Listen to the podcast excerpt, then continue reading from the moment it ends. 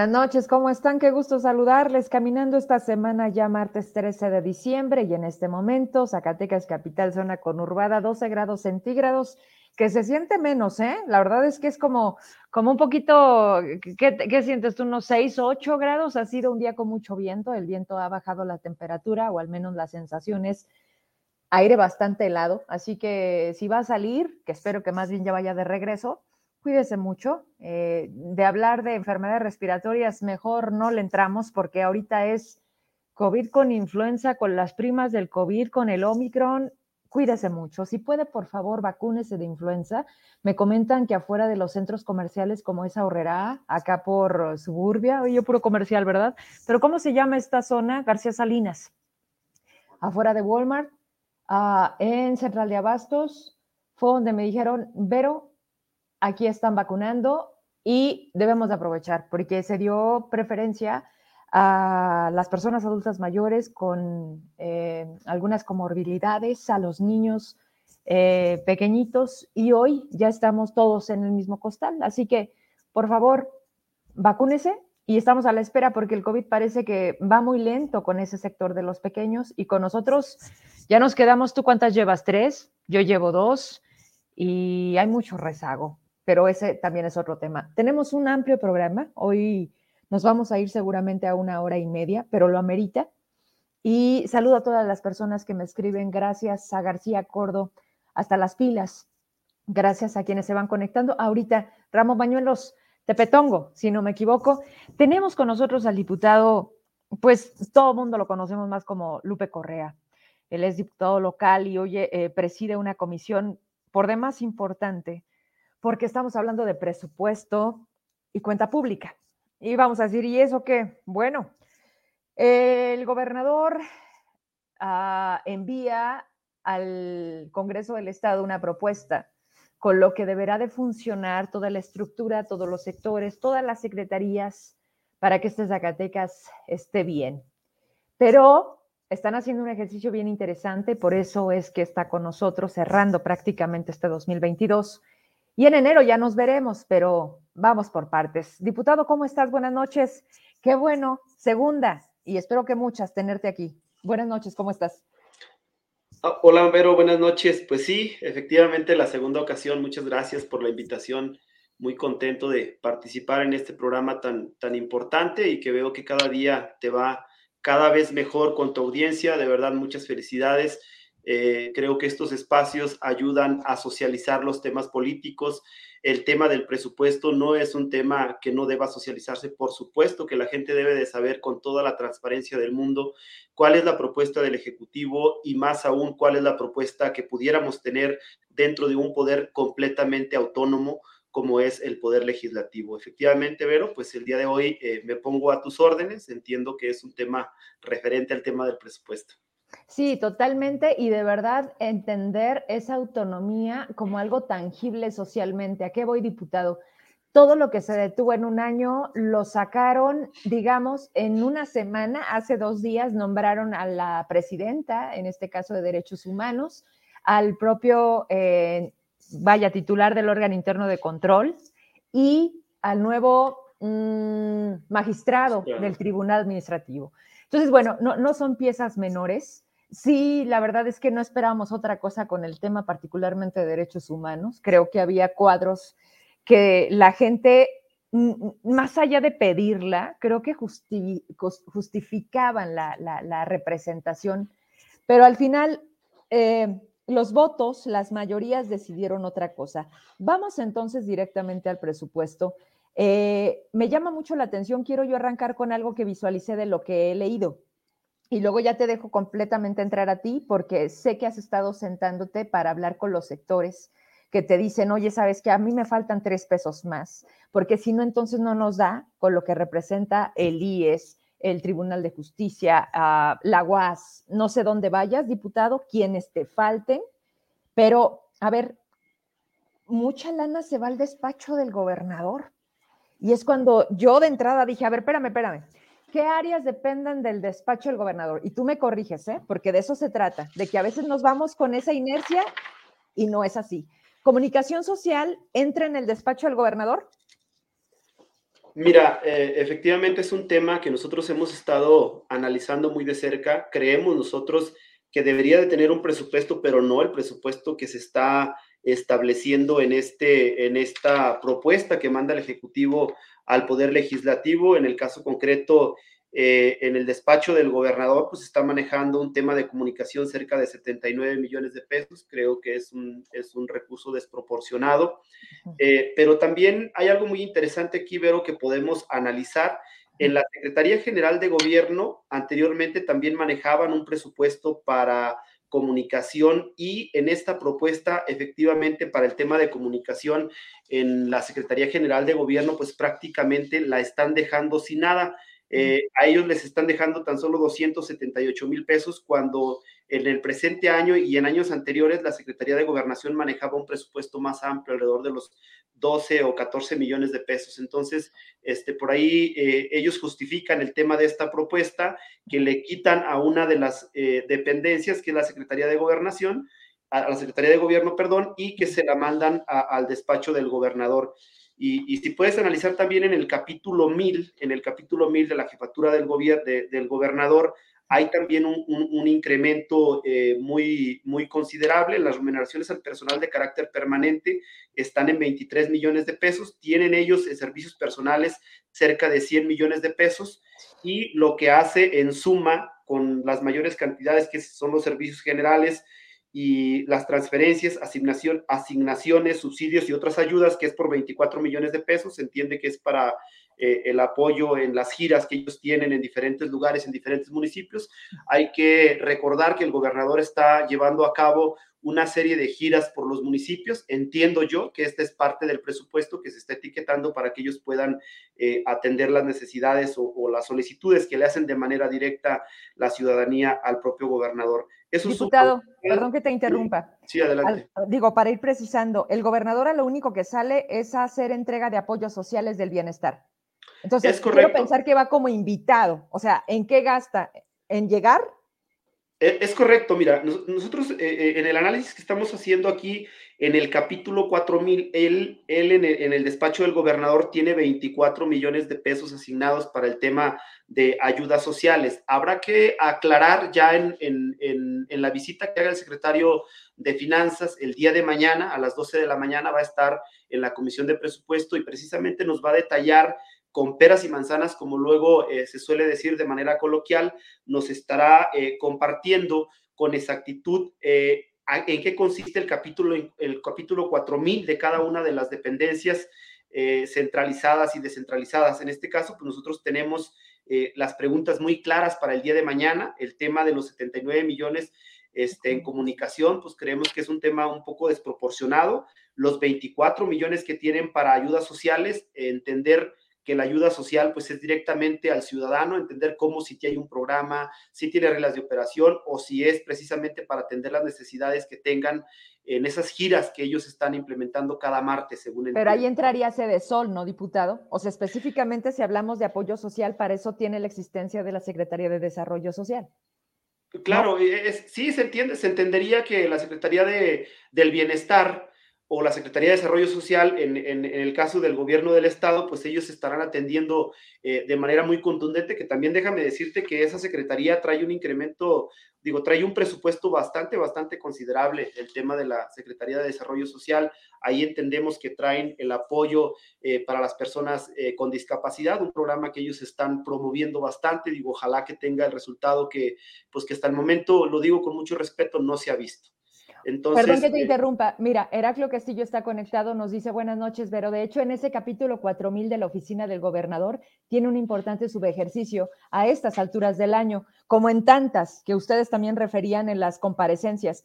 Entonces, ¿para qué quieres un recurso que al final no sabes utilizar y que terminas como diciendo, híjole, pues este, ya me sobró, ¿no? O sea, Sí, sí, sí, sí, sí, eso es paradójico, ¿no? Es una, es una cuestión que tú te pones a pensar y lo dices, bueno, al final de cuentas, ya lo hemos dicho en varios espacios, perdón, lo hemos comentado, efectivamente ha habido subejercicios por alrededor de 900 mil y tantos pesos, este, 900 millones, perdón, entonces eh, ellos están creando aparentemente un fideicomiso, Vero, y que te lo voy a comentar en un poquito más adelante, se está creando un fideicomiso con recursos eh, propios del propio gobierno del estado para implementarlos en diferentes programas. Ellos eh, argumentan que algunos irán a la infraestructura eh, a la obra de infraestructura pública, la infraestructura carretera. No se ha especificado con claridad ese fideicomiso que está estipulado en el capítulo 7000 con exactitud en qué se va a destinar. Creo que va a ser uno de los temas fundamentales el día de mañana que comparezca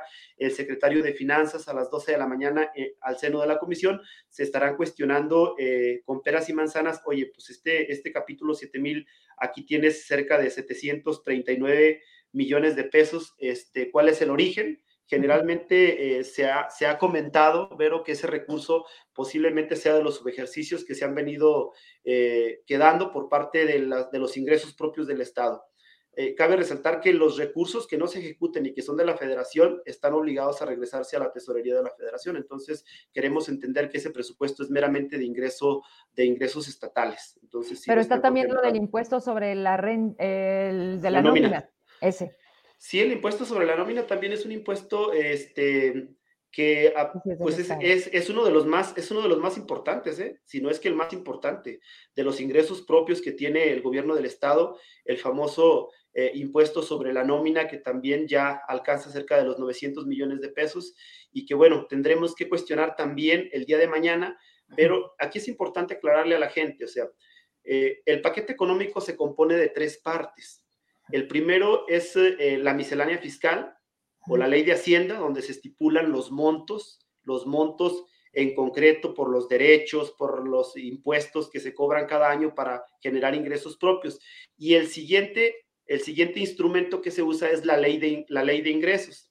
Y la ley de ingresos obviamente tiene que compaginar, tiene que ser exactamente eh, los, los pesos y los centavos en la ley de ingresos, tiene que cuadrar con el presupuesto de egresos, que es lo que vamos a discutir precisamente el presupuesto de egresos el día de mañana.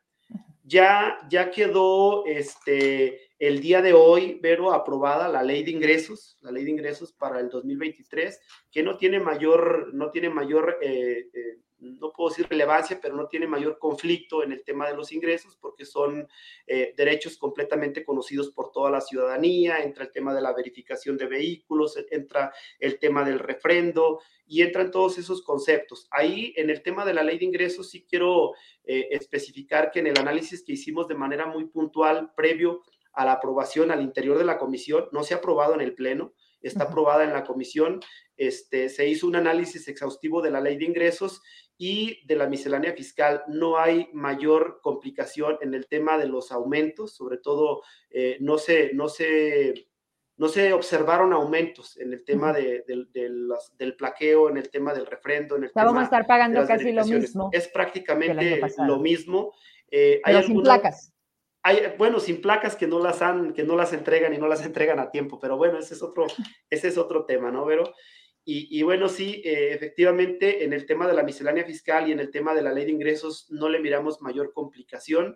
Este, lo que sí se va a poner muy complejo, Vero, va a ser precisamente a partir del día de mañana que se esté presentando a la Comisión de Presupuesto lo que viene siendo el presupuesto de egresos, el decreto del presupuesto de egresos, que va a ser un tema también muy, muy complejo y va a haber muchísimas propuestas por parte de los grupos parlamentarios. De hecho, al día de hoy hemos recibido cerca de siete exhortos ya de diferentes grupos parlamentarios para que se le suban a diferentes sectores, a diferentes áreas. Entonces, eh, ¿esto qué nos indica? Nos indica que va a ser eh, una semana, a partir de mañana, una semana muy, muy intensa. Esperamos nosotros eh, que en los próximos días, la semana que entra, estemos aprobando si las cosas salen bien y los grupos parlamentarios y los partidos políticos se ponen de acuerdo en el tema de la distribución del recurso, pues obviamente creo que en la próxima semana, a más tardar el 22, calculo yo, el 22 de diciembre, estaremos concluyendo lo que viene siendo ya la aprobación de todo el paquete económico que incluye la ley de ingresos, la miscelánea fiscal y por supuesto también el decreto de presupuesto de egresos no se va a aprobar prácticamente sin moverle un punto y una coma. Estoy entendiendo que, eh, que justo lo que estás haciendo de reunirte con los sectores, de los representantes de organismos, de escucharles la necesidad para su operatividad, tiene un fin, porque si no vamos a caer en algo que tanto nos ha dolido, diputado, de lo que tú también de alguna manera, por, por toda esta carrera política que tienes, has, has no sido parte, pero, pero te, te lleva, ¿no? Porque las decisiones de las mayorías no siempre son las correctas. Hoy tenemos un Congreso en donde se va a hacer presente eh, la congruencia. A lo que voy es, traigo un riel de imágenes, quiero que me vayas diciendo, veo por ahí a Frausto del IES, veo a, mira, aquí está, ellos son los jubilados del ISTESAC. A ver, empecemos con este gran tema que ya salió Ignacio del ISTESAC a decir que no hay lana para pagar por segundo año consecutivo aguinaldos. ¿Qué pasó en esa mesa? Híjole, amiga, la verdad que el tema del ISTESAC es un tema muy complejo. Efectivamente, el día de hoy no lo teníamos agendado. Ellos llegaron eh, buscando una reunión con la Comisión de Presupuesto. Les abrimos un espacio, de verdad. Este, hicimos un espacio en la agenda previo al arranque eh, de precisamente de la aprobación de la ley de ingresos, previo al arranque también de la, del tema de la miscelánea fiscal, de la aprobación. Y efectivamente, pues los escuchamos detenidamente y creo que su, reclamo es completamente legítimo, Vero. Yo creo que el tema del ISTESAC, eh, de los propios pensionados y de los jubilados, están muy preocupados precisamente porque a través de los medios de comunicación eh, se ha comentado que es muy complejo y que posiblemente no les vaya a alcanzar el tema de del aguinaldo. Nosotros sabemos de, pues de buena fuente y, digo, no, no lo podemos decir con toda la certeza porque pues no soy el secretario de Finanzas, pero sabemos de buena fuente este, que el ISTESAC tiene recurso para pagar esos aguinaldos. Entonces nosotros eh, esperamos que haya la sensibilidad, esperamos que haya eh, la concordia por parte de las autoridades del Ejecutivo y que no, no vaya a suceder esto. La verdad es que los pensionados sí requieren hoy, en este momento, de que se les cumpla. Y además, pero es un tema eh, que yo que creo yo que está por demás. Ya hay más de 500 juicios, ellos nos comentaban que ya hay más de 500 juicios y más de 500 amparos y todos han sido ganados. Entonces, eh, son cerca de 4.500 miembros que pueden meter los juicios y obviamente se los van a ganar. Entonces yo no veo por qué, por qué motivo el Ejecutivo vaya a, detener el tema de los aguinaldos. Sería una lástima y sería una pena que esos comentarios que hoy están saliendo a través de los medios de comunicación, pues que se lleven a cabo. La verdad es que nosotros hacemos votos porque sí le cumplan a los jubilados, porque sí le cumplan a los pensionados. ¿Qué ofrecimos en esta mesa, Vero? ¿Qué ofrecimos en el Poder Legislativo? Precisamente al interior de la, de la Presidencia de Presupuesto y Cuenta Pública, me ofrecí para hacer una convocatoria amplia donde pudiera estar incluso el propio director del ISTESAC, este Nacho, que pudiera estar eh, la secretaria de gobierno, Gaby Pinedo, que pudiéramos estar nosotros como legislatura, que pudiera estar el secretario de finanzas y ellos pedían a una quinta persona más, pedían que, que ojalá pudiera estar también el auditor porque el auditor eh, parece que le han, hecho, le han hecho algunas solicitudes a Brito en materia de transparencia para que fiscalice, para que audite el tema del ISTESAC y que les diga con claridad si existe o no existe recurso. Entonces, nos están pidiendo esta mesa. Eh, yo voy a hacer las invitaciones correspondientes como presidente de la Comisión de Presupuesto con mucho gusto, eh, previo al tema, de, previo a la autorización del, del presupuesto de egresos, haré las invitaciones Igual los voy a invitar a todos aquí a la legislatura, ojalá puedan estar también los medios de comunicación, pero hacemos extensiva la invitación para tener una mesa de diálogo, una mesa eh, donde podamos escuchar a todas las partes y nosotros como poder legislativo, que somos un poder que estamos autorizados para poder decretar y para poder etiquetar recurso directo a los propios entes, pues tengamos, eh, como dicen por ahí, todas las cartas sobre la mesa y podamos tomar una decisión clara y concreta al respecto del ISTESAC. En esos papeles que, ahorita he podido ver que tienes en tus manos, ¿tienes el número de, la lana que se iría en 2023 para ISTESAC?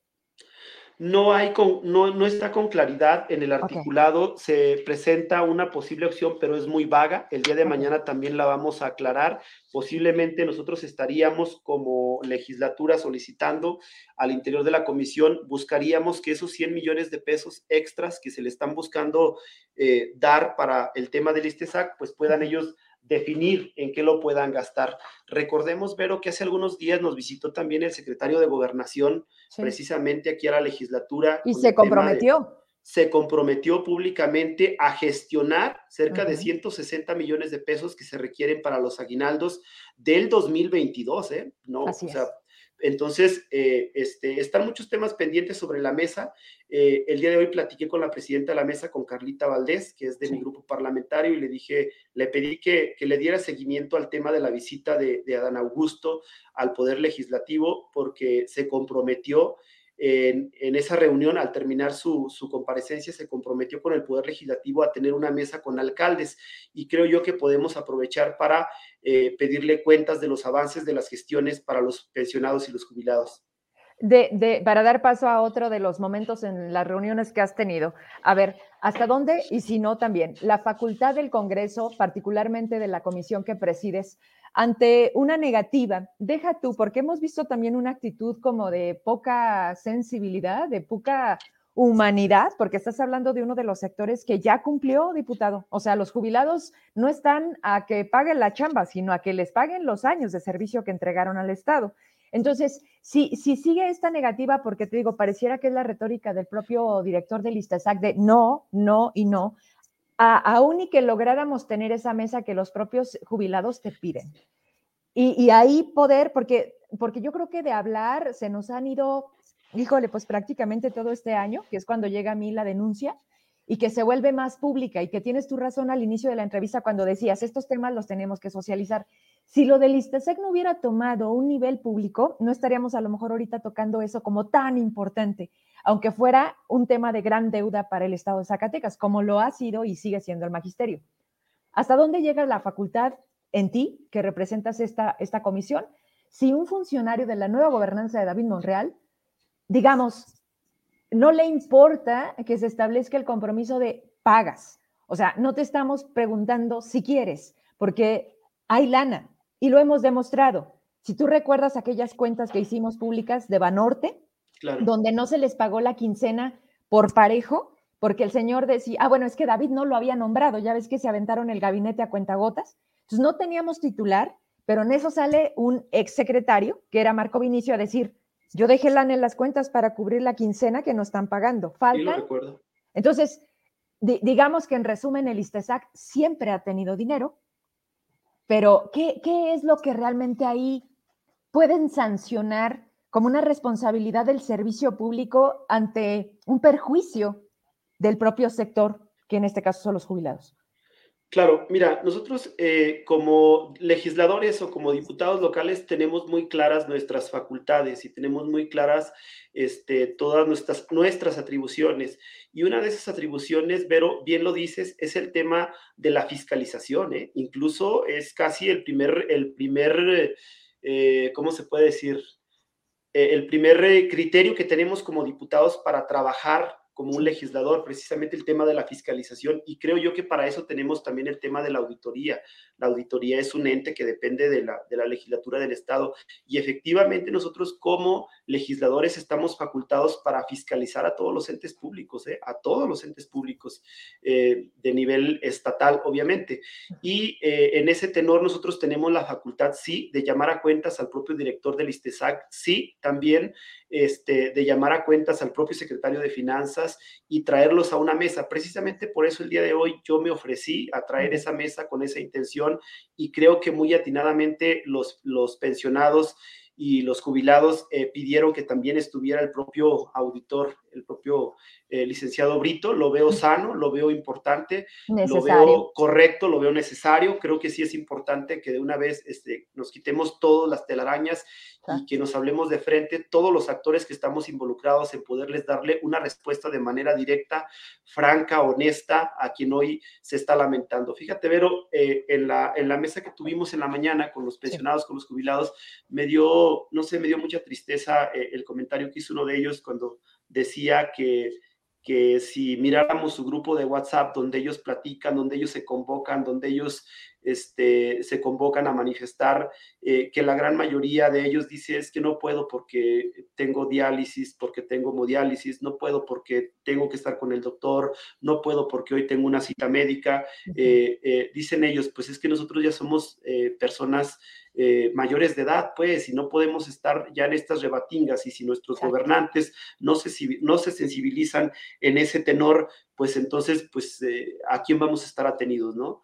Eh, decía muy Y el dinero lo están usando justo para, para su salud, o sea, ni siquiera estás hablando de... De, de, de, hacer patrimonio, no están haciendo patrimonio, efectivamente, lo que están haciendo es precisamente sobrevivir y, tratar de curarse esos pequeños temas que ellos traen. por la edad, por la edad se entiende que ellos, este, pues francamente, pasan, pasan prácticamente eh, en las clínicas, en los hospitales, y si no son ellos es la pareja. Entonces es un tema muy, muy, complicado y que debería de ser muy sensible. Yo sí apelo a que los, eh, los actores que hoy se están, que pretendemos convocar a una mesa de diálogo eh, al interior de la Comisión de Presupuestos, si vengan, si acudan, porque sería interesante saber dónde está atorado el tema del ISTESAC, dónde está ese recurso, si de verdad existe, si no existe, pero con todos los involucrados y que los propios, eh, los propios pensionados puedan escuchar de viva voz de todos los, actores. Nosotros como Comisión de Presupuestos estamos dispuestos a llevar, a esa mesa. A mí me gustaría muchísimo que se acudiera la Secretaria de Gobierno, que se acudiera el director del ISTESAC, que acudiera el propio Brito, que acudiera el propio secretario de Finanzas. Ojalá que esta entrevista que hoy tengo contigo, Vero, sirva para hacer eco de esa solicitud que hoy los pensionados nos están haciendo. Híjole, la verdad es que, mira, si hablamos, he visto como mucha empatía, he visto bastante eh, buen entendimiento con el secretario de Finanzas, digo que es una pieza clave, yo creo que sin problema diría sí, y si no está escuchando, pues eh, ojalá que, que su respuesta sea positiva de Brito no tiene opción. De alguna manera tú eres el patrón del auditor. Yo nada más quiero hacer un poquito la memoria, diputado, porque eh, Nacho González justificaba el no pago de los aguinaldos justo por una declaración que daba Brito. Fíjate nada más. En ese inter, yo busco al auditor, le hago una entrevista y le digo, oye, ¿estás consciente de eso? Y dice, a ver, yo quiero ser muy claro porque en ningún momento dije que no se les pagara. O sea, hicimos observaciones, hubo dos este, auditorías, una externa que pagó en su momento la diputada Dávila. O sea, tú, tú traes todo, toda esa, esa historia, ¿no, diputado? Pues yo también Por, por la chamba. Pero fíjate, qué absurdo se vuelve que siendo tú quien está por encima del auditor, haya sido el motivo que le haya dado al secretario, al del ISTESAC, para que diga, no pago, ¿no? ¿Por qué? Porque no hay. Y luego volteas y ves sus, ejercicios y dices, bueno, entonces, entonces, ¿para qué sí hay? Pero no vamos a salir de ese tema porque es muy amplio. Voy a estar atenta y, por supuesto, si el medio de comunicación puede estar presente, ahí les caigo, diputado, además de platicar ahí contigo. Y para enterarnos de, de, quién se logró llevar en esa mesa y a quién le importa el tema de listeza, porque creo que se va a reflejar. ¿Me pasas otra foto de Riel? Este me interesa mucho. ¿Qué, qué hablaron e, ellos? ¿Quiénes son?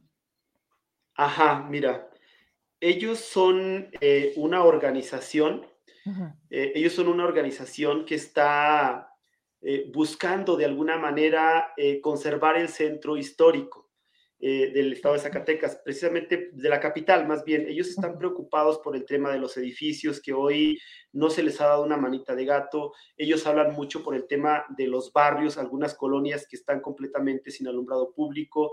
y, es una asociación, fíjate, es la primera vez que, que, yo, bueno, por lo menos que yo me entero que acuden al poder eh, legislativo en busca de presupuesto, no para ellos, ¿eh? No para ellos. Creo que lo dejaron muy claro en la mesa. A ellos les gustaría que se etiquetara recurso a través de las secretarías correspondientes para darle mantenimiento a todos los inmuebles del centro histórico, cosa que yo aplaudo muchísimo. Ellos hablaban de un monto de cerca de 300 millones de pesos, pero al final de cuentas concluyeron que con cerca de 90 millones de pesos, hola, que con cerca de 90 millones de pesos ellos, ellos podrían eh, eh, hacer alguna especie de proyecto que pudiera ayudar al tema del centro histórico. Hablan, por ejemplo, eh, del tema de las luminarias, hablan, por ejemplo, del tema de las banquetas, de, los, de la señalética, hablan, por ejemplo, del tema también de, algunos eh, barrios o colonias que todavía siguen teniendo el alumbrado, el alumbrado público y la electricidad todavía por postes y que, le, restan un poquito de imagen al, centro histórico. Eh, la verdad es que me, me agradó mucho la, la, visita de esta, de esta organización en apoyo de, del Centro Histórico de Zacatecas. Creo que deberíamos de darle un poquito de auge a este, a este tema y, me agradó mucho su visita de ellos porque al final de cuentas lo dejaron muy claros. Creo que somos de las pocas organizaciones que no venimos a pedir para nosotros, venimos a pedir para la ciudad, venimos a pedir para el Centro Histórico. que ahí le tocaría también sentarse en esa mesa a los alcaldes. Digo, es parte de lo que les corresponde. Hace unos días tuvimos al capitán Villamil de municipio Zacatecas. Hablábamos de las fincas que están a punto de derrumbarse, hablamos de centro histórico, hablamos de las detonaciones, de los perjuicios que ha ocasionado la mina de Capstone Gold. Eh, en fin, eh, es grande también ahí, pero creo que también en mucho la responsabilidad recae en el municipio. O sea, en, que, también le entre las luminarias, las que funcionaban, te lo digo porque aquí las denuncias al 3 por 1, las quitaron, diputado. Les pusieron otras. Fíjate que, no funcionaron. No funcionaron. Sí, y, otro aspecto que también eh, se me hizo muy interesante por parte de esta organización, ellos hablaban mucho de que ahorita se le está dando mucho auge al tema del turismo y que no se está viendo por los residentes que están viviendo en el centro histórico. Hablaban de hace algunos años que había cerca de, eh, me parece que cerca de 27 o 30 mil habitantes, lo que es en el centro histórico, y que ahorita ya estamos en cerca de 11 mil habitantes en el centro histórico. O sea, ellos hablan también por la gente que vive en el centro histórico, no nada más por la gente que vive en las colonias. Entonces es un tema también bastante interesante y que creo que nadie había puesto atención en ese aspecto, en mm. la estabilidad de las personas que habitan en el centro histórico, pero que habitan en unidades, en unidades de vivienda familiar. Eh, porque el centro histórico se está convirtiendo prácticamente eh, en, un espacio de, turismo y que no está mal, pues, pero ellos buscan que se equilibre ese aspecto. Por ejemplo, ellos hacían una comparación muy clara, dicen, a ver, si tú te vas, por ejemplo, a, Guanajuato, eh, a San Miguel de Allende, este, pues son lugares muy bonitos también. Zacatecas es un lugar bonito, un centro histórico también muy bonito, aunque le falta el tema de la conservación, eh, está muy bonito, pero por ejemplo señalaban que no había, que no teníamos áreas verdes.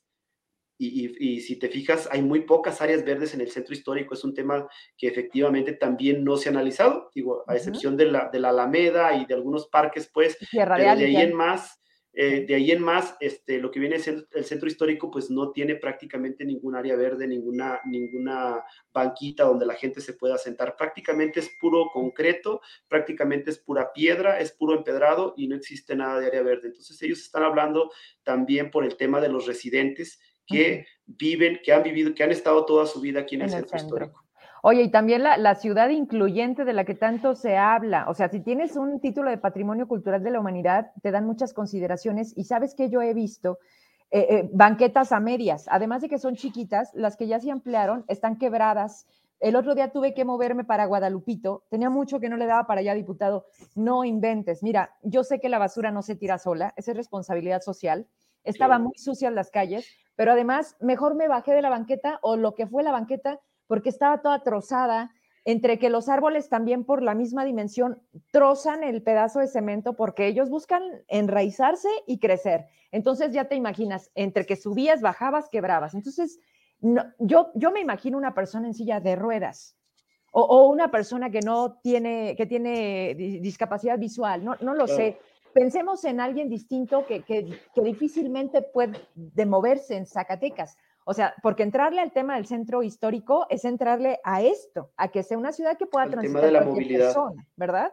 Y, y, está creciendo con mucho desorden, porque también yo veo que, al menos acá en esta zona de Guadalupe, crecieron muchísimo los fraccionamientos. Yo no sé ahí cómo están los permisos de factibilidad, porque se va reduciendo también los servicios públicos nos llega menos agua, la calidad de la luz está malísima. Quiero decirte, y esto pues es una denuncia a la CFE, están con unas bajadas constantes de luz que perjudican nuestros aparatos electrónicos. ¿Y sabes qué es lo más lamentable? Que, que cómo, cómo, le dices a la CFE, o sea, vas, te formas y te dan un folio como de tu denuncia. Y luego vamos. O sea, no es, esas empresas mundiales que nos presumen son, no lo son así para atender cuando tú tienes alguna situación que está perjudicando y no lo mío. O sea, puedes hablar de colonias enteras que estamos teniendo estas bajas de luz. Pero bueno, ese, es otro tema. el tema de la movilidad, sí, el tema de la movilidad muy, muy complejo, pero la verdad es que eh, nosotros hemos estado impulsando el tema de la, de la, nueva ley de movilidad para el estado de Zacatecas y efectivamente el tema eh, de las personas con capacidades distintas es un tema que debemos de atender y de atenderlo con rapidez y con premura porque eh, Zacatecas es patrimonio, como tú lo dices, patrimonio cultural de la humanidad y no debemos de estar exentos. Nos visita gente de Europa, nos visita gente de Asia, nos visita gente de Estados Unidos, de Centroamérica, de muchos lugares del mundo nos visitan y creo que como patrimonio cultural de la humanidad estamos debiéndole en el tema de la movilidad. Mucho, mucho, muchísimo. Entonces, yo creo que sí tenemos que entrarle a esos temas. Veo que no es gran prioridad para el Ejecutivo del Estado, no hay recurso este, etiquetado para esos aspectos. Creo que nos falta mucho como Estado, lo digo y lo digo con mucho respeto y asumo también mi parte. Creo que nos falta muchísimo en ese aspecto. Deberíamos de tener este, una instancia o una dependencia metida al 100% en el tema de la movilidad, si no, si no eh, una Secretaría de la Movilidad deberíamos de tener por lo menos este, una subdirección al 100% comprometida, única y, exclusive, única y exclusivamente en materia de movilidad. Yo, yo me acuerdo cuando estaba Héctor Castanedo, que en paz descanse, ¿te acuerdas que antes era CEPLADER? Cuando se hace esta división de, obras públicas y planeación, veían eso, iban de la mano con INA, con monumentos, y se hacía un trabajo en equipo. A ver, diputado, yo quiero hacer un compromiso porque vamos cerrando la entrevista. Mm, traigo lo que nos falta y, las reuniones que has tenido. Veo, después de, los números que me diste con lo que empezamos la entrevista, la lana hacia el despacho del gobernador, pero Secretaría de Migrantes, de la Mujer, del Deporte, por números, pero por demás debajo. O sea, el gobernador trae 100 millones de pesos para gastar, digámoslo, de alguna manera, y para todos los demás sectores, 2 millones, 12 millones cuando les va bien.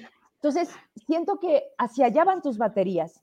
O sea, realmente, diputado, te puedes comprometer con Zacatecas a, un presupuesto más, más consciente por supuesto, mira, eh, habrás de recordar, Vero, y con esto, este, por los tiempos veo que, estamos un poquito apretados, pero habrás de recordar precisamente que el tema de la presidencia de la Comisión de Presupuesto se dio desde hace unos meses para acá, por el tema de las demandas, por el tema de los juicios que estuvimos en, diferentes instancias. Bueno, ya no habrá que recordar ese tema, pero precisamente el tema eh, de la presidencia de la Comisión de Presupuesto se luchó para tener un verdadero contrapeso. Y yo te lo digo y se los digo aquí en las cámaras, este, el presupuesto que hoy llegó a la legislatura, claro, por supuesto que se le va a mover.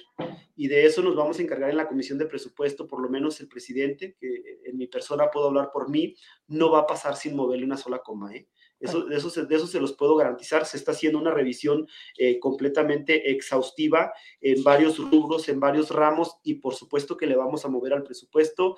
Eh, ni modo, a donde tope. Si, si nos vetan el presupuesto y nos vamos con el de este año, pues por lo menos eh, no quedó en la comisión de presupuesto, por lo menos no quedó, espero yo, en la legislatura del Estado. Creo que debemos de hacer una, una, este, un análisis, los 30 diputados en conjunto y una vez que salga de la comisión, que en el Pleno este, seamos conscientes todos de que como salga de la comisión va a ser eh, lo más cercano que nosotros creemos que pueda ser a la realidad de lo que hoy está viviendo Zacatecas. Tema de seguridad, por supuesto.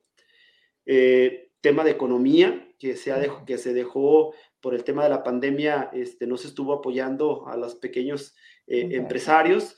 El tema de salud por supuesto que vamos a revisar el tema de educación, el capítulo 4000. ¿Te puedo encargar lo del rastro de sombrerete? Mira, sombrerete es un problema completo. ¿no? Oye, tú eres panista, ¿verdad, diputado? Bueno, eres, eres diputado de Zacatecas. No, no te quiero etiquetar. Pero, bueno. No, pero, pero, por ejemplo, me llama mucho la atención, híjole, el, el tema de sombrerete está muy delicado, porque además el cuate es reelecto, es priista, este, les cortaron el agua, los pozos dejaron de funcionar, la basura no está pasando, tienen embargadas las cuentas del INS. Y me mandan un rastro que tiene un mes parado, pero además un rastro clandestino que está con, te voy a mandar los videos para que veas, del arroyo está cayendo sangre. O sea, dices, a ver, espérame, espérame, ¿dónde está salud? Dónde está el, propio ayuntamiento y, por favor, si ustedes como, como Congreso pueden hacer algo, ahí te encargo que pongas en ¿Es el tema de la planta tratadora de aguas residuales o sería en concreto el tema del rastro? Lo que yo traigo, que yo te puedo mostrar cuando termine el programa, es el rastro, pero sé que vienen más cosas, ¿no? Pero yo lo que puedo decirte, mira, diputado, puedes intervenir, te lo mando. ¿Te parece? Con mucho gusto, creo que sí cuenta con eso. Este, y pues estamos este, a las órdenes de, todas las dependencias. Decirte muy brevemente, eh, Vero, que todavía nos faltan algunas organizaciones. Eh, nos falta el ISAI, que ya nos envió la solicitud. Yo creo que lo vamos a estar agendando esta semana. Eh, el propio ISAE, este, nos faltan algunos ayuntamientos que también están solicitando, sobre todo aquellos que tienen problemas con el, con el, con el seguro, con el IMSS. Eh, los que tienen adeudos de cerca de 10 millones, 15, 20 millones, hay municipios que tienen problemas con el, con el seguro hasta por 40, 50 millones de pesos.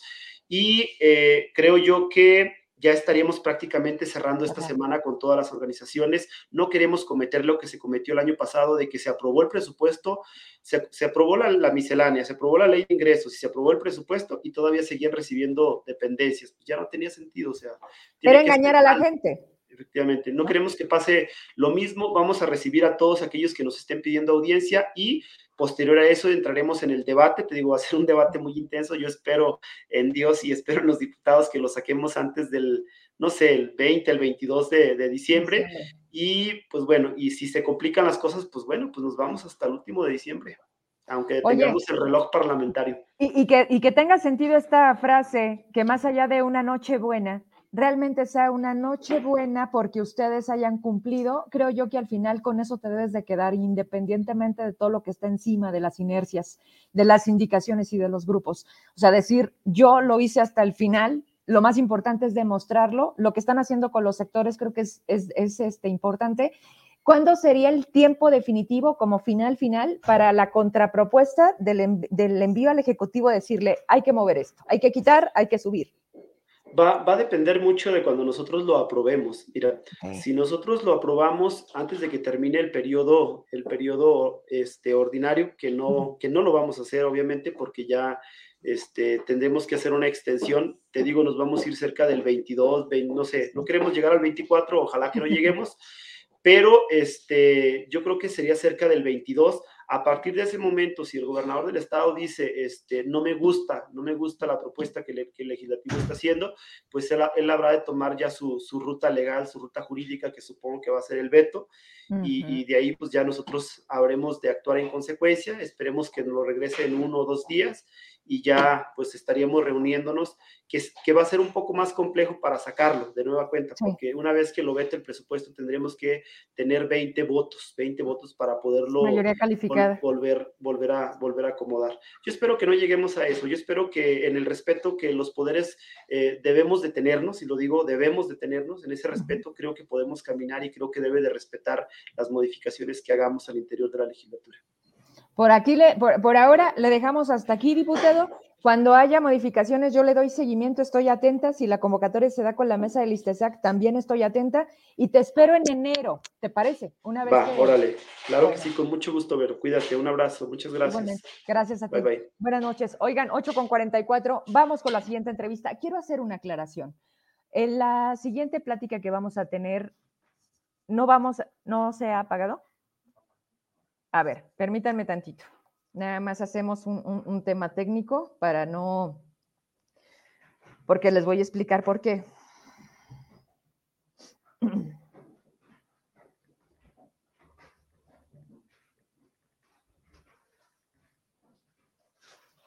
Listo, miren.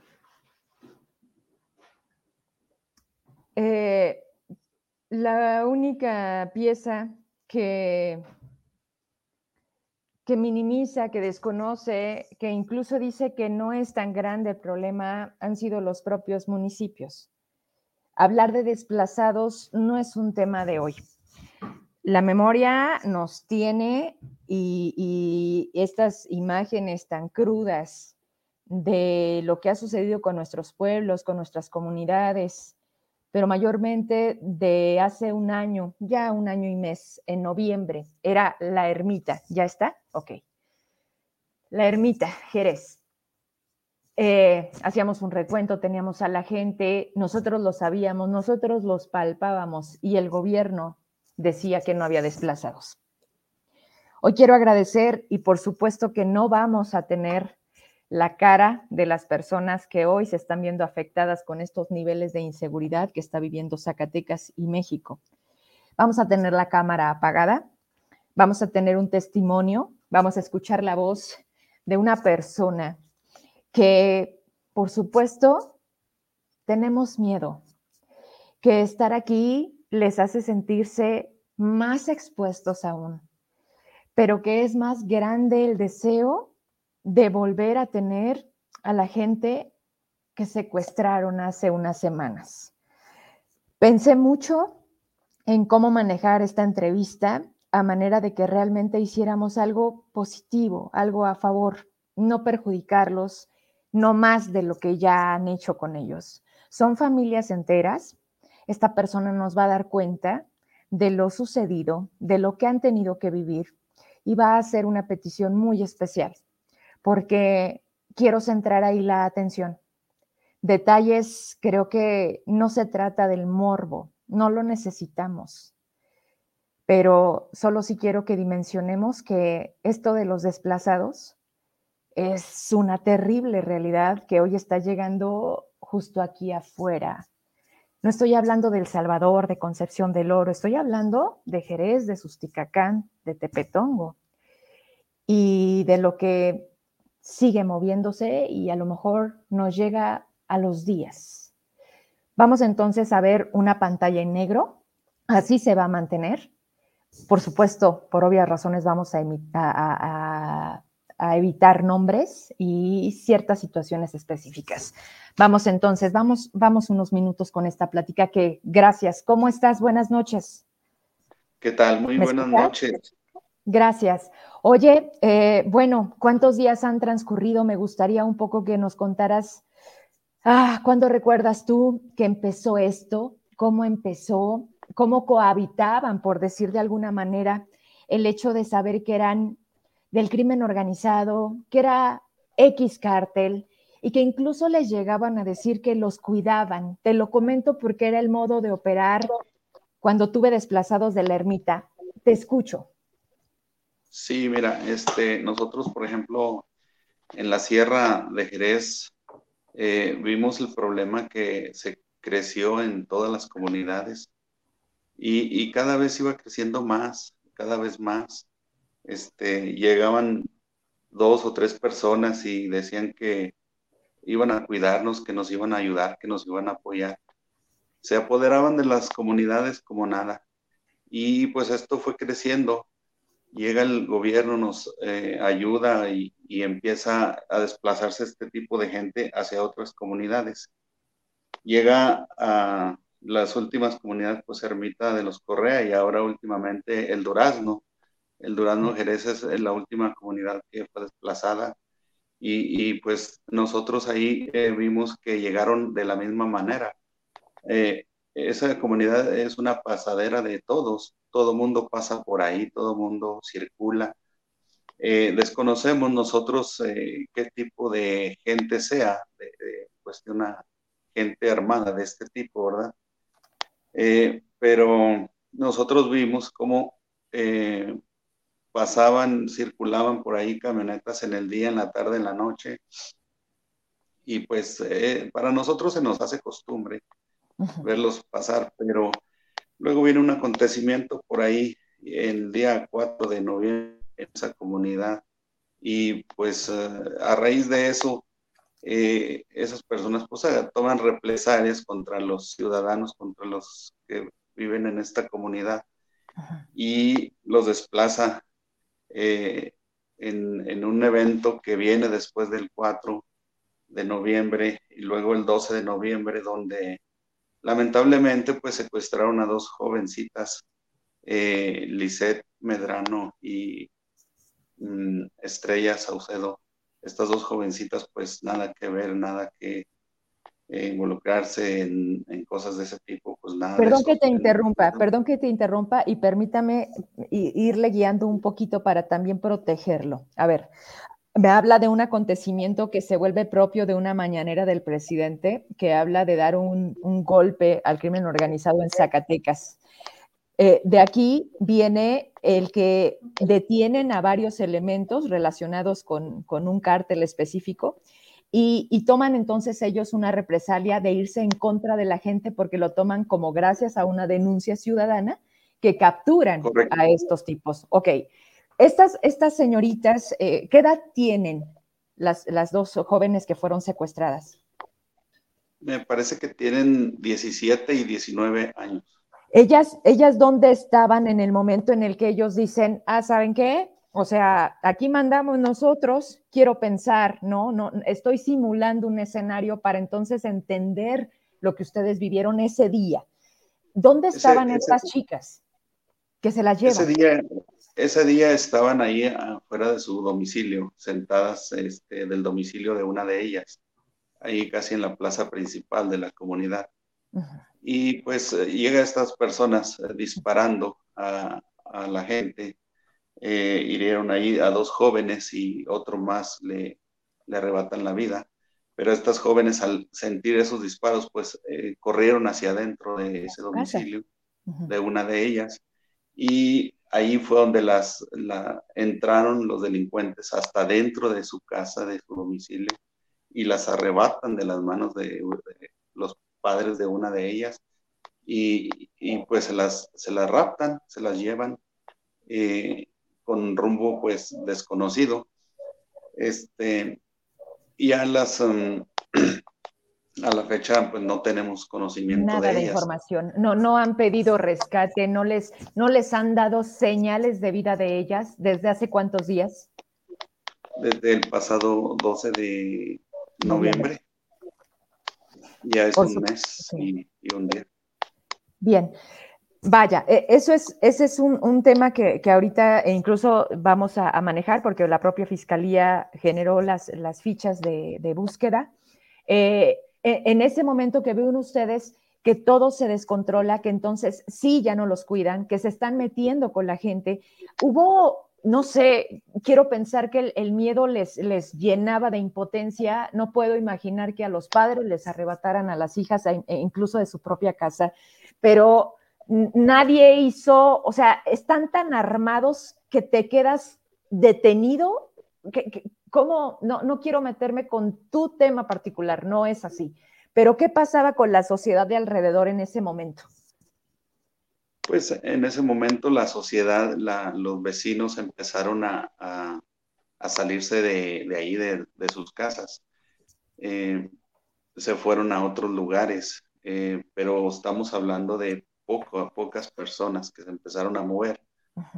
Después de este acontecimiento eh, viene eh, un, segundo acontecimiento donde eh, las amenazas fueron dirigidas a los habitantes de la comunidad y, con temas muy, muy concretos que mencionaban muy concreto que que a, los habitantes de la comunidad pues les tenía que, tenían que pagar porque eh, gracias a esa denuncia ciudadana eh, a ellos les ah, quitaron mucha gente o les mataron mucha gente. Les pusieron una manta, les dejaron un mensaje escrito. ¿Cómo era que dirigían a la comunidad? No la van a pagar. No, este, pues eh, eso yo no lo escuché. Los pobladores ahí lo escucharon, que disparaban a las personas, algunos eh, iban gritando por la calle que esto le pasa a la gente mm, que por eh, chismosa, o sea, con palabras más feas, obviamente, no quiero decir porque estamos al aire, pues, pero sí palabras más antisonantes, pues fue que declararon que era por el evento que había sucedido el día 4 de noviembre. ¿Qué apoyo han recibido del gobierno del estado, de la Secretaría de Gobierno, del municipio de Jerez? Eh, paso seguido de este lamentable acontecimiento, entonces ustedes voltean y dicen, no podemos seguir aquí. Y empiezan a, tomar diferentes puntos. Muchos tiene, tenemos familia en Estados Unidos. O sea, eh, por ejemplo, tú, ¿qué pensaste? ¿Qué, qué dijiste? ¿Qué voy a hacer? Voy a salir de aquí, pues. Lo primero es, vámonos de aquí. Pues lo primero es ponerse a salvo su familia de uno y, uno mismo, salvar la integridad física de nosotros. Este, pero también hay la inquietud de, hacer este, un, un, notificar al gobierno eh, lo que está sucediendo. eh, se les mencionó de manera económica, pues algo eh, simple, ¿verdad? Fue una persona ahí a, avisarles al ayuntamiento de Jerez que lo que estaba sucediendo y lo que podía suceder, ¿verdad? Y pues tristemente, pues las, las uh, autoridades de Jerez pues únicamente canalizan el problema a Zacatecas, al Estado, al gobierno del Estado. y, y, pues ellos dicen, aquí no hay nada que hacer, ¿verdad? No, eh, no tenemos Prácticamente esa respuesta les dieron, o sea, les dijeron, no podemos hacer nada. Mm, así dijeron, no hay nada que hacer. Eso, eh, fue lo que no. Perdón que te interrumpa, lo que pasa es que este es el nivel de irresponsabilidad y de gobierno fallido o de Estado fallido que, tenemos hoy en Zacatecas. Eh, ustedes acuden al ayuntamiento que está presidido por el doctor Salazar. Él dice, no tengo, no tengo con qué ni, ni, los tamaños para sacar esto adelante. Lo mando a gobierno del Estado. De gobierno del Estado, ¿quién responde? No podemos. ¿O, estoy entendiendo mal? Ah, no, eh, en el municipio fue donde dijeron que no podían hacer nada. Ellos, lo, ellos turnan el problema a, gobierno del Estado. Ya. Eh, se les notifica gobierno del Estado eh, y también este, pues eh, eh, al momento no hay ninguna reacción rápida. Eh, este, todo queda notificado, hay este, pues básicamente un papel. con un documento simple y pues viene después un segundo acontecimiento más fuerte, más grave. También pues donde lamentablemente llegan lanzando explosivos, granadas a las casas, eh, prenden fuego a las casas, y una la derribaron totalmente eh, con, con, una persona, un, un, individuo adentro, y pues otro más se les escapó por ahí, pero fue algo muy, muy trágico lo que pasó.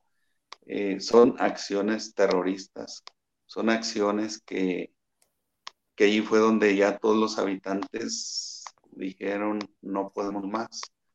Todo el mundo va para afuera, todo el mundo salió, todo el mundo corrió, porque ya no se podía eh, Vivir así. confiar. ¿Cuántos habitantes al menos ubicas en, en, esta, en esta comunidad? ¿De cuánta gente desplazada podemos estar hablando? Digamos que un poco más de 400 habitantes. Ok, Vamos, vamos a ir dando cierre con, esta plática que te agradezco mucho que hayas tenido a bien darme, darle al auditorio que te está escuchando dos cosas. Quiero dejarte este micrófono para que mandes un mensaje al gobernador, al presidente de México, porque al final ellos son quienes deben de sacar adelante este y todos los problemas, pero también nosotros como sociedad. La segunda petición que te hago es, dinos qué necesitan, dinos si por ahora, mientras las cosas provocamos que cambien, podemos ayudar con ropa en buen estado, con despensas, dinos cómo podemos hacer menos difícil este momento, pero, pero si te parece, ¿qué mensaje primero lanzas a una autoridad que al día de hoy se ha hecho invisible? Bueno, este, al gobierno del estado le, le agradecemos que sí nos mandó ya la seguridad, ¿verdad? Luego, después del segundo acontecimiento y, y mirando ya las circunstancias, pues ya después de ahogado el niño, quieren tapar el pozo. Les agradecemos que sí, sí hubo respuesta, casi, casi te puedo decir que inmediata. Llegaron este, ahí fuerzas de seguridad y contamos ahorita que ya, ya estamos ahí. Pero para mí este, sería bueno decirle al gobernador que estos problemas los quite de raíz, que no se los vaya a aventar a las otras comunidades. Tenemos comunidades cercanas que están ahí a dos, tres kilómetros de la comunidad del Durano, entonces prácticamente esto no se, se radica, digamos, en una comunidad, pero le va a aventar el problema a la segunda comunidad, que es lo que ha venido sucediendo desde las otras comunidades, como lo dijimos al principio.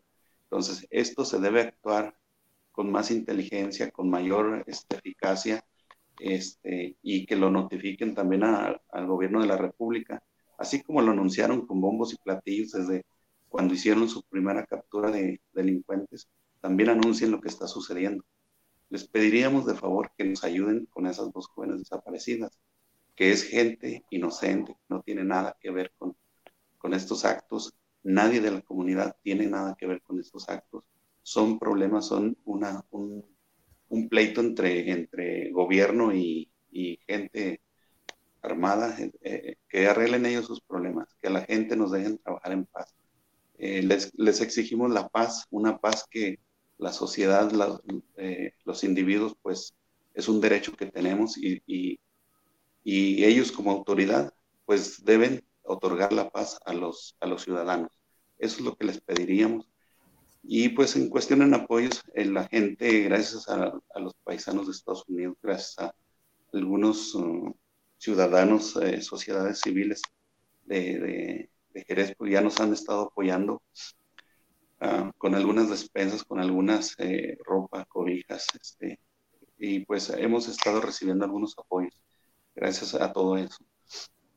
Mm, ahorita, por el momento, yo considero que el gobierno es quien debe de deber y actuar en este tema, meter eh, la mano en la llaga sobre ese problema, que no se lo vayan a aventar a otras comunidades. Eso les pediríamos y pues te agradezco a ti también eh, el espacio que brindas aquí en tu noticiario. Muchas gracias a ti. Estamos en comunicación en el teléfono eh, con todo lo que esto representa y cuidándolos a ustedes sobre todo pues cuentan conmigo y con mucha gente. Eh, no están solos, vamos a buscar esa paz que tanto nos han robado y, de verdad no sabes cómo valoro que la gente hoy se atreva, aún y con miedo, porque todo nos están quitando, pero, pero nos estamos atreviendo a salir y hablar por los demás. Vamos a buscarlas, vamos a intentarlo y vamos a mover por nuestras redes estas eh, fichas de las fotografías con las jovencitas que les arrebataron en esta comunidad. Gracias, te mando un abrazo. Buenas noches. Buenas noches, gracias. Y son de esas cosas que te dejan simplemente a medias, eh, con estas ataduras. Mm, cuando tú me avisas cuando ya esté rada, cuando me mandan toda la narrativa cuando les pido que me platiquen un poquito la historia para yo también ver hasta dónde le damos y dónde no tocar. Es tan crudo. Sé que saben esto la autoridad. Debe de saberlo el propio gobernador, pero aún más debe de saberlo el presidente de México que dice que la estrategia va bien. Ya lo dijimos, no hay estrategia. No hay estrategia y este es el costo este es el costo que hoy tienen ahí y que, como bien lo dicen, que no le den el pase a otra comunidad o que simplemente en ese momento se disperse, pero que el problema finalmente ahí siga, porque ellos están tomando su derecho de estar aquí, porque nadie, porque nadie se mete, porque además, ¿con qué capacidad les hacen frente? Pero la solución no es no visibilizarlo, minimizarlo, negarlo, atreverse a decir, ¿qué tantas son 400 personas? Son 400 personas representadas en familias zacatecanas que hoy no pueden levantar lo que siembran, que han vivido toda su vida de eso, que tienen que tomar en una maleta su vida, que tienen que dormir con miedo y que además en la parte psicológica hay que atenderla, porque son traumas, porque son crisis, porque son situaciones que no nos está dando la vida para entender por qué Zacatecas está llegando a este nivel. ¿Por qué con todo? ¿Por qué pareciera que entonces nada, nada o a nadie le interesa resolver el gran tema que tampoco, y estamos conscientes que se saca una varita mágica, seríamos tontos creer que alguien la tenga, este es un trabajo coordinado en equipo, social, gobierno, instituciones, llegar a acuerdos. Señores, esto no es nuevo. Tampoco el tema del crimen organizado es de ahora. Ha sido siempre. pero hoy algo está pasando, hoy dice el propio gobernador y no puedo tolerar esa frase, que la dice no una vez, dos veces, dice, aparte de ser organizados, son inteligentes. Bueno, entonces, ¿qué te está faltando a ti para entender la parte que te toca? Y también no ir a alabar a un falso Mesías, sino ir y ponerte como lo que estamos exigiendo hoy. El momento te pide que enfrentes con la cabeza en alto y bien paradito para que defiendas a Zacatecas y a tu gente, a la que están matando todos los días, a la que están desplazando. Por esa es por la que llegaste. Por eso es por lo que se votó, quien votó por ti. No queremos que estés entregando apoyos sociales. No queremos que estés en los honores frente a una bandera de México cantando el himno nacional y no quieras voltear a tu alrededor porque estás lleno de muertos. Son tuyos. Ya la herencia maldita, creo que ya estuvo bueno. De aquí para adelante, desde hace un año, eres tú el responsable. Y aún también es el senador quien dijo que eras la persona adecuada para llevar el rumbo de este Estado. Aquí vamos a estar como sociedad que lo mínimo que podemos hacer es exigir resultados. Tienes un video que lanzar.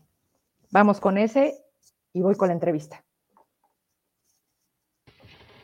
En el estado de Zacatecas, en el gobierno de David Monreal, se agrede el derecho constitucional y el derecho humano a la libertad de prensa se persiguen a periodistas, como es el caso de Gabriel Contreras, en donde el propio gobernador y Verónica Díaz Robles se han encargado de iniciar un proceso persecutorio para callar voces libres e independientes.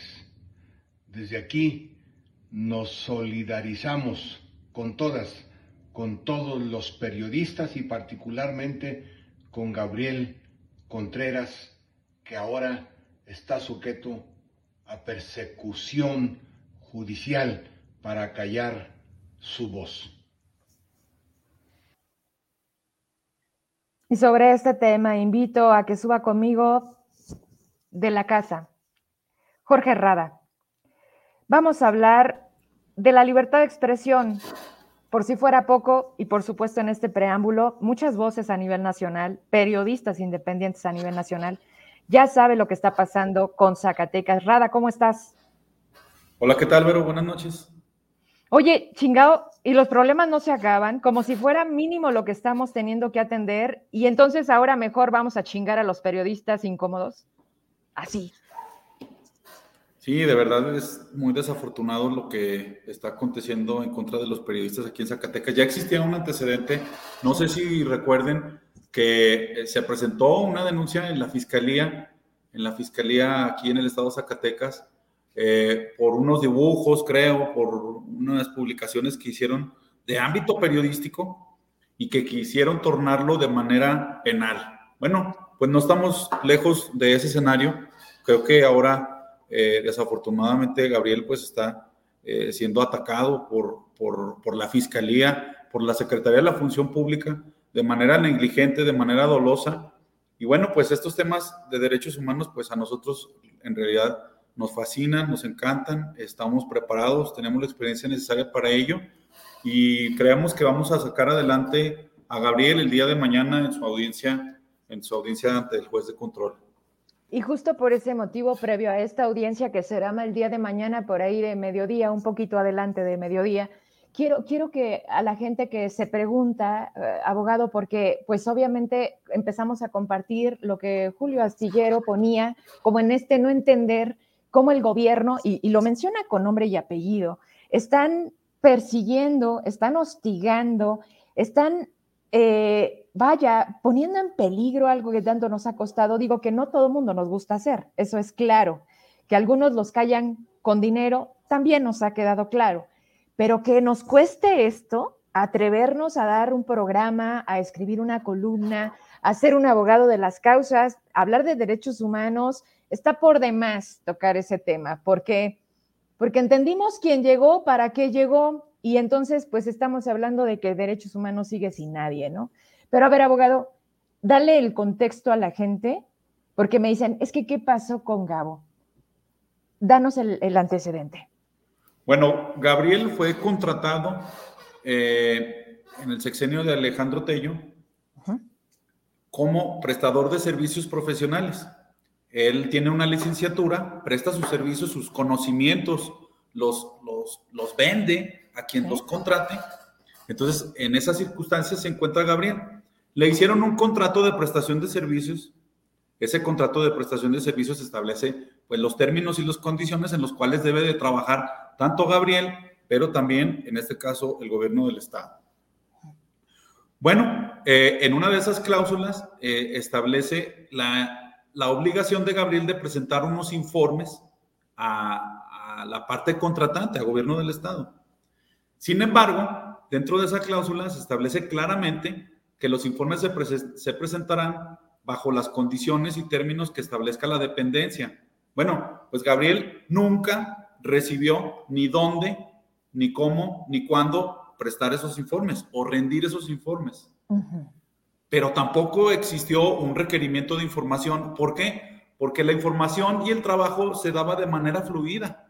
Tenía él la obligación de presentarle los informes a sus superiores, que en este caso era GU, el mm. diputado, y Federico Soto Acosta. Sí. Bueno, eh, eh, eh, esas condiciones, al parecer, a la Secretaría de la Función Pública consideran que es un delito. A la de hoy.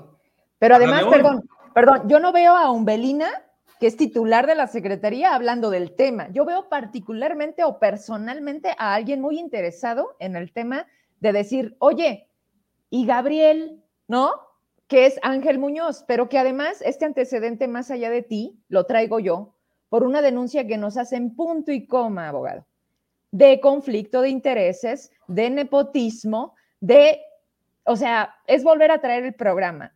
A raíz de ahí, entonces, ya se les ocurre ponerle atención a Gabriel cuando trabajó hace años con gobierno del Estado. Sí, efectivamente, Gabriel publica una, una columna en la cual hace referencia pues a, irregularidades de aspecto administrativo, faltas graves, eh, tienen que ser faltas graves cometidas por quien debería de realizar las investigaciones para el combate a la corrupción. Bueno, pues dentro de esa persecución que eh, está sufriendo Gabriel, pues hay antecedentes muy claros. Está el amparo que se promovió por parte de, nosotros, de Justicia COVID, pero también existe esta carpeta que se está iniciando. No, eh, era una investigación que, que se había llevado a cabo en la Secretaría de la Función Pública. Sin embargo, se publica esta columna y ¡pras! ya se genera una citación ante un juez de control y ya estamos citados para el día de mañana para que eh, Gabriel ofrezca pues sus argumentos y sus pruebas, ¿verdad? No solamente quedarnos con la simple y llana acusación que hace la Secretaría de la Función Pública y también no quedarnos eh, con la acusación de la Fiscalía, porque también la Fiscalía se está prestando a esta carpeta de investigación totalmente endeble lo que es muy, muy lamentable. Mira. A ver, pero, pero primero está en la cancha administrativa, ¿no? O sea, llega, llega ahí como un tipo acta, ¿no? En donde se levanta perjuicios eh, y está por no comprobarse, pero ¿quién, ¿quién la subió o la eleva a lo penal? Que es cuando dices, ah, chinga, esto ya toma otro sentido. Particularmente esta persona, ay, se me olvida su nombre, eh, como no era muy conocido, ¿cómo se llama? Ángel Muñoz. Eh, Ángel Muñoz. Ángel Muñoz, eh, esta persona, derivado de esa publicación hacia su persona y hacia su pareja, pues inmediatamente solicita ante un juez de control, solicita ante la fiscalía que esta carpeta se lleve ya a, a una investigación, pero ya en otro nivel. Es decir, ya quieren prácticamente procesar a Gabriel Contreras sin haber procesado a las autoridades que pudieron haber sido responsables, funcionarios públicos. Claro, porque lo contrataron. Por supuesto, él era un simple trabajador, un prestador de servicios. Bueno, se supone, se supone que si realmente quieres combatir la corrupción, bueno, pues primero vas contra los funcionarios porque son los que autorizan esos contratos, porque son los que autorizan esos pagos y ni siquiera los han llamado para que rindan una declaración, sino nada más únicamente a Gabriel. A Gabriel. Ya, sí, y lo que es totalmente inaudito es una carpeta de investigación totalmente endeble y es muy lamentable que la fiscalía forme parte, que sea afil del gobierno. No existe diferencia entre el gobierno y la fiscalía. Están es una totalmente, de partes, ¿no? Pues claro, y, lamentable, la Fiscalía de Anticorrupción, yo lo he platicado personalmente con el titular, diciéndole, no se puede iniciar una carpeta de investigación a un servidor público, a un servidor público, sin haberse emitido una resolución en materia administrativa, ya sea por el órgano interno de control, por la Auditoría Superior del Estado o por la misma función pública. Bueno, pues Gabriel ni siquiera era servidor público, era un empleado del gobierno o un prestador de servicio. Entonces, realmente, pues es muy lamentable lo que se está viviendo, Vero, eh, en Zacatecas. Y creo, mira, hay una expresión en el derecho penal eh, que se llama derecho penal del enemigo. Esta frase se utiliza, Vero, para definir el uso del sistema penal en contra de quienes sean considerados los enemigos del Estado. Se trata de un régimen que quienes caigan en esta condición, hablando de Gabriel, reciben mayores cargas que las que se suelen imponer en un régimen penal ordinario. Eh, en estos momentos de esta coyuntura política, de, de fuerte presión política, pues se incrementa el autoritarismo y se crean carpetas de investigación endebles para incriminar a quienes, a juicio de los gobernantes, implican una amenaza a su política. Entonces, obviamente, eh, Gabriel Contreras implica una amenaza a la, a la forma de gobernar porque nosotros no hemos visto un real combate a la corrupción, sino un combate a quienes están en contra o criticando la forma de gobernar en este sexenio. No, pero además a quien les demuestra a través de investigación, no porque se le antoja, o sea, ¿por qué tronó el crédito ganadero? Si quieres que nos vayamos desde el tema de la campaña, la corrupción al interior de su gabinete, el tema particularísimo de Ángel Muñoz, que hoy debería de estar separado del cargo mientras no refiera la situación que tiene con su, digamos, con, su esposa. O sea, espérame. Es un conflicto de interés. Pero quieres señalar corrupción cuando tú eres el corrupto, pero además, ¿por qué AG1 no, digo, no, no me quiero meter ahí ni quiero ser parte de algo que ensucie absolutamente nada, pero porque tiene fuero hoy el diputado, pero en todo caso, Soto no, tiene fuero. No debería, no, debería. de ser, eh, el que él tenga fuero no debería de ser un obstáculo para haberlo citado a la carpeta de investigación. Y no nada más a él, a quienes hayan intervenido de las autoridades.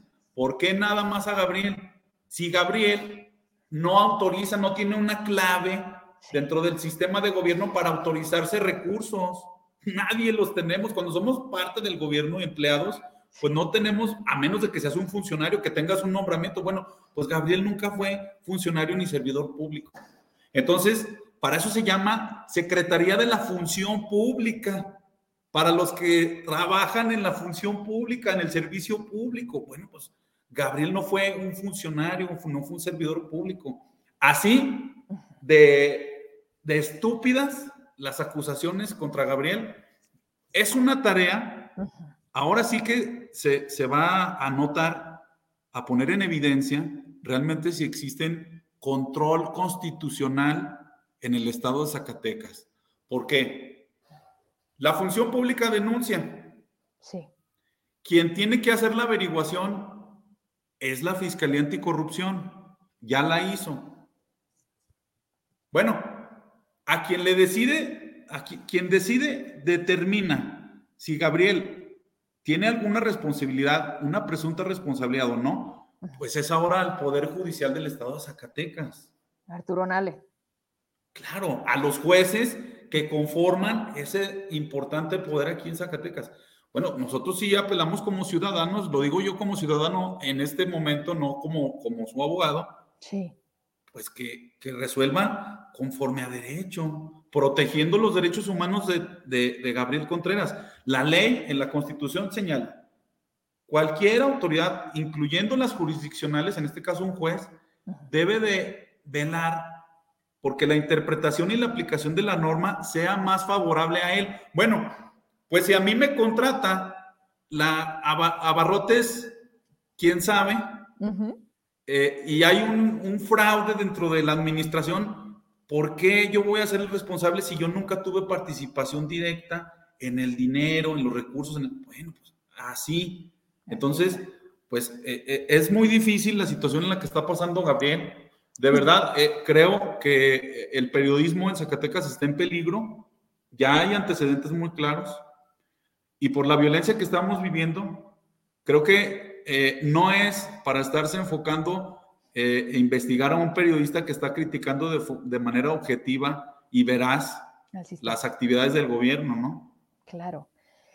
Oye, oye, Rada, fíjate que ayer me llamó la atención porque fue amplia la explicación y no sé hasta dónde incurre o viola el debido proceso se han hecho presentes diferentes actores en apoyo a Gabriel. Y una de ellas fue la senadora Soledad Luevano. Y entonces fue cuando yo dije, ay, cabrón, la secta contra la otra, ¿qué es esto, no? O sea, porque incluso fíjate que qué vil se vuelve el, en que entre para ellos sea un tema y Gabriel realmente esté acá. O sea, realmente les vale madre el periodismo o cómo nos esté yendo a los periodistas independientes. ¿Estás de acuerdo? Es de aquí saco raja y entonces ahora resulta que voy a apoyarlos, ¿no? Pero bueno, esto causó. Es muy de chole, eso. No, y, sí. Le sabe bien. Esto, esto, y lo provocó y lo hizo, y lo volvió a hacer. Pero esto provocó que le respondiera Ángel Muñoz. Creo que está por demás venir a leer el mensaje que le dice de, oiga, está perdiendo el tiempo, usted senadora, viola el debido proceso. ¿Qué significa lo que escribió Ángel Muñoz?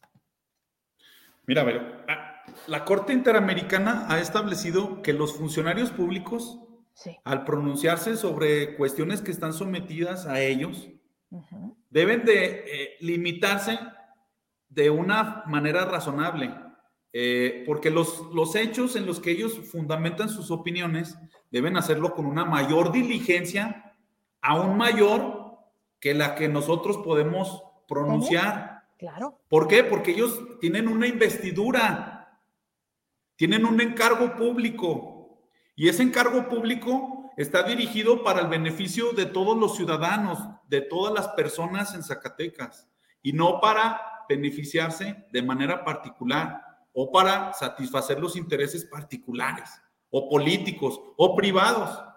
Por tanto, todas las expresiones que realicen los funcionarios públicos, pues pueden tener repercusiones legales, obviamente, de responsabilidades administrativas e incluso en materia penal. ¿Por qué? Porque él está revelando información que es particularmente eh, de un proceso. privada claro. Sí, no se puede revelar. Y él incluso, siendo funcionario, debe de emitir cualquier pronunciamiento, cualquier acto administrativo con total plenitud de ser buena fe. De buena fe. No puede incluir mala fe, no puede determinar cosas que a él no le costan o que no le competen. Él en esa publicación está violando el principio de, de presunción de inocencia en esa publicación que efectuó, violó la presunción de inocencia porque él considera ya culpable Hecho. él, cuando debe de hacerlo el juez. La ley lo establece. Bueno, imaginemos, él viene de ser juez, tiene una licencia. Entonces, imaginemos el, el grado de sentencias que ha emitido durante su encargo como juez, pues totalmente intervenidos eh, factores privados o particulares. No es una persona objetiva, no es una persona independiente, autónoma. Está funcionando para intereses particulares y políticos. Por eso hizo esa publicación. Él sabe, él, él, supuestamente tiene una carrera judicial. Bueno, pues debería de ponerlo eh, en práctica. ¿Verdad? Pero está siendo muy lamentable que está siendo un artífice de alguien que es su superior para perjudicar al periodismo en Zacatecas. Pues creo que más claro no se puede. Y sí, eh, no es un buen momento absolutamente nada y tampoco para nosotros. Y créeme que eso viene a mover y a fijar precedentes, Rada. Que qué pena que tenga que ser así, ¿no? O sea, qué lamentable que, que te tienes que enfrentar, además de sobrellevar todo esto, de hacer la chamba que se hace, lo que escriben, lo que investigan, lo que hacemos todos los días, pues que ahora tengas en contra al, al sistema, ¿no? ¿Por qué? Por, pues porque no nos gusta lo que publicas ni siquiera han tenido la cara para desmentir. Así como en, el, en, lo legal existen lo suyo, pues acá en el periodismo se llama derecho a réplica y ha sido total y absolutamente invisible. O sea, nadie se ha hecho presente y quien lo ha hecho se ha arrepentido porque no tiene los elementos, porque además se les cae la cara cuando quieren hablar de, de, de transparencia rara y dices, caray, además de todo, me tengo que enfrentar al día que se les antoje que construyan algo contra, en este caso, el periodismo, o el día de mañana contra Jorge Rada, que se atrevió a meterse con todos los temas incómodos, dices, ¿qué, está pasando en Zacatecas? ¿De qué nivel entonces es, sí, la inseguridad, que no es pecata minuta, pero, pero de esta parte que estamos haciendo socialmente todos, un gran esfuerzo de que no se caiga todo al carajo quiero despedirme contigo, abogado, escuchándote. ¿Qué escenarios, pues? O sea, mañana, mañana sería la última instancia. Mañana Gabriel y tú que lo representas entregarían las pruebas y qué escenarios tendríamos. ¿Qué puede pasar? Bueno, nosotros vamos a aportar pues todas las pruebas que desvirtúan los delitos que se le están imputando. Eh, entre ellos, pues testimonios que confirman que Gabriel trabajaba ahí. Eh, o que tenía más bien un contrato, porque ellos, ellos razonan de que Gabriel no estaba ahí en la oficina. Bueno, pues mm, un prestador de servicios no tiene la obligación de estar en la oficina por, a menos de que seas empleado o funcionario, ¿no? Sí. Bueno, nosotros vamos a aportar todos esos argumentos, incluso el del tribunal que está todavía subyúdice, para que la jueza valore si esos elementos que nosotros aportamos son suficientes para no vincularlo a proceso, que es lo que esperamos, ¿no? Que no lo vinculen a proceso y que la carpeta de investigación termine, porque es una eh, carpeta de investigación eh, sin sustento. Eh, nunca, se le, nunca se le llamó a Gabriel a declarar, ah, bueno, a ver, déjalo escucho, antes de llevarlo ante, ante una audiencia inicial, déjalo, lo, lo, atraigo para que venga a declarar aquí con nosotros inmediatamente a juez de control, derivado de la publicación de la columna que hizo con su esposa. Entonces, mañana nosotros vamos a tener ya los resultados eh, eh, de la audiencia. Esperemos que no sea vinculado a proceso. Eh, esperemos que, que, la jueza actúe con independencia, que vele por los derechos humanos de, Gabriel, que vea sobre la actividad periodística. Y pues otros aspectos que, que, nosotros vamos a exponer con la jueza, Vero. Entonces, pues eh, aquí estamos estudiando con un tecito. Ay, abogado, este, no, no, no es cualquier día, mañana no va a ser cualquier día. El tema de Gabriel va más allá de ser colegas en esto que nos gusta hacer. Eh, estoy preocupada, debo de confesarte que estoy preocupada porque porque no hay manera de que esté sucediendo esto y sin embargo lo están haciendo. Pero, dime. Permíteme. Dime. No debe de permear el miedo en el periodismo porque esto es lo que están haciendo.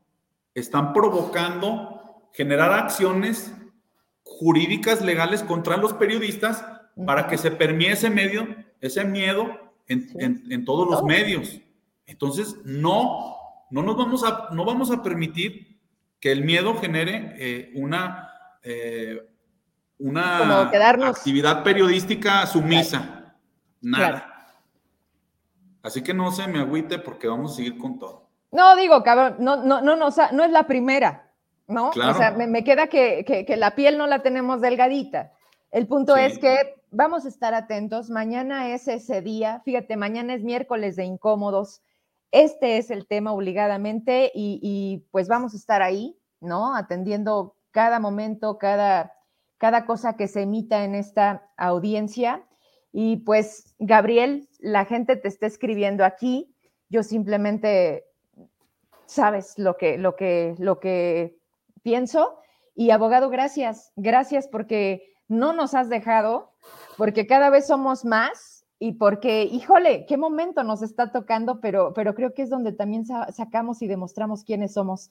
De verdad, gracias a cada orientación que pedimos de tu persona, a cada enlace que nos das a nivel nacional, a cada programa que hacemos juntos, a las cosas que has sacado la cara, que has defendido a los jubilados y que todavía nos falta mucho por hacer. Gracias, Rada. Te mandamos un abrazo y estamos, esto no se acaba hasta que se acaba.